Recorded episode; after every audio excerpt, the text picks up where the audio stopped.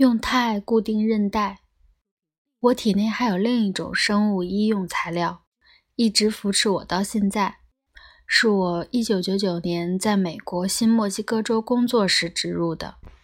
那天，我在室内足球场踢球，球在我脚下，而我正打算迅速转身，突然听见膝盖“啪”的一声，随即剧烈扭痛。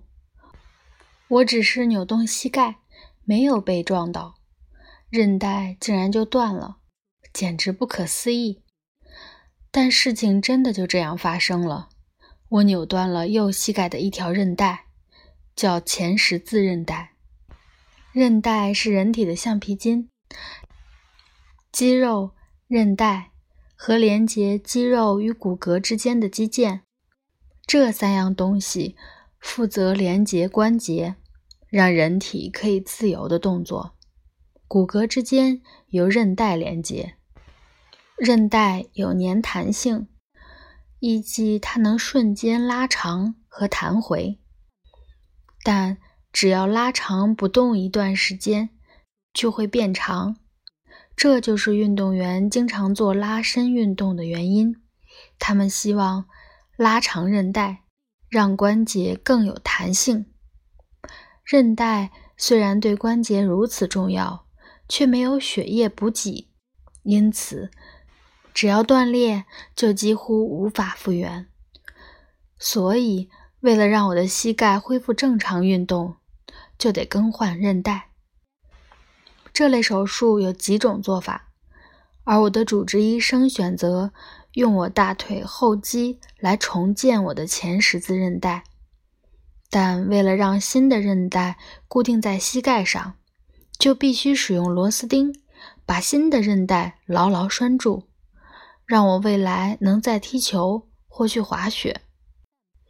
人体对置入体内的物质非常敏感，大多数都会发生排斥，而钛。是少数能被接受的材质，并且钛还会产生骨整合，跟骨骼紧密的间接，对于连接大腿后肌和骨骼非常有用。形成的密合不会因为时间久了而弱化或松弛。十多年过去了，我膝盖的钛螺丝依然牢固。而且由于钛很强韧，惰性又很高，只有少数金属不会跟人体发生反应，连不锈钢都无法抵挡人体内部的化学考验，因此应该还是完好如初。多亏了强韧的氧化钛表面涂层，这些螺丝可以用一辈子，而我当然希望它们能够如此。钛。还能忍受高温，因此我将来死亡火化后还能看得出模样的，可能就剩这些螺丝了。我希望当他们重见天日时，我的家人能心怀感念，因为少了他们，我就不能做许多我爱做的事情了，像是跑步、陪孩子踢足球、爬山等等。泰罗斯和外科医生让我的身体恢复矫健，为此我由衷的感谢。当然，我离死亡还久得很，我还想维持健康活力五十年，因此将来一定还有不少地方需要重建。目前的科技发展让我对此充满希望。因为尽管我们还离无敌金刚零零九的世界很远，但过去四十年里，人类已经在这方面取得了长足的进步。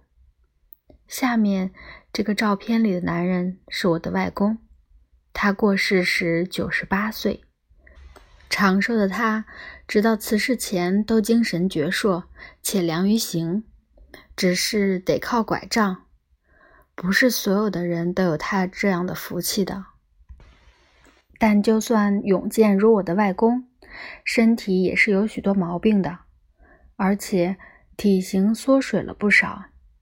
人永远注定会衰老，还是未来可以凭借人体重建的方式抵挡各种老化的状态呢？生物医用材料实验室研发的最新科技，能不能给我们带来希望，让我到了九十八岁高龄依然能够走路、跑步，甚至滑雪，健康活力就跟现在四十三岁的我一模一样？就活动力而言，人体最先消耗的不是肌肉，也不是韧带，韧带这事儿算我倒霉，而是关节内面。关节和髋关节尤为如此，因为两个部位的运动特别的复杂，需要承受极大的重量，而手肘、肩膀和手指的关节也会磨损。关节的磨损和撕裂会造成慢性的关节炎症，让人长期的疼痛。另一种关节炎叫做类风湿性关节炎。是人体免疫系统攻击关节所致，也会产生同样的状态。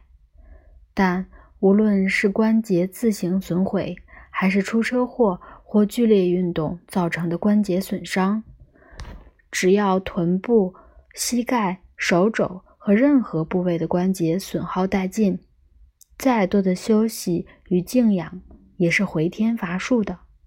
关节内面和骨骼不同。无法自行修复，因为它们根本就不是由骨骼构成的。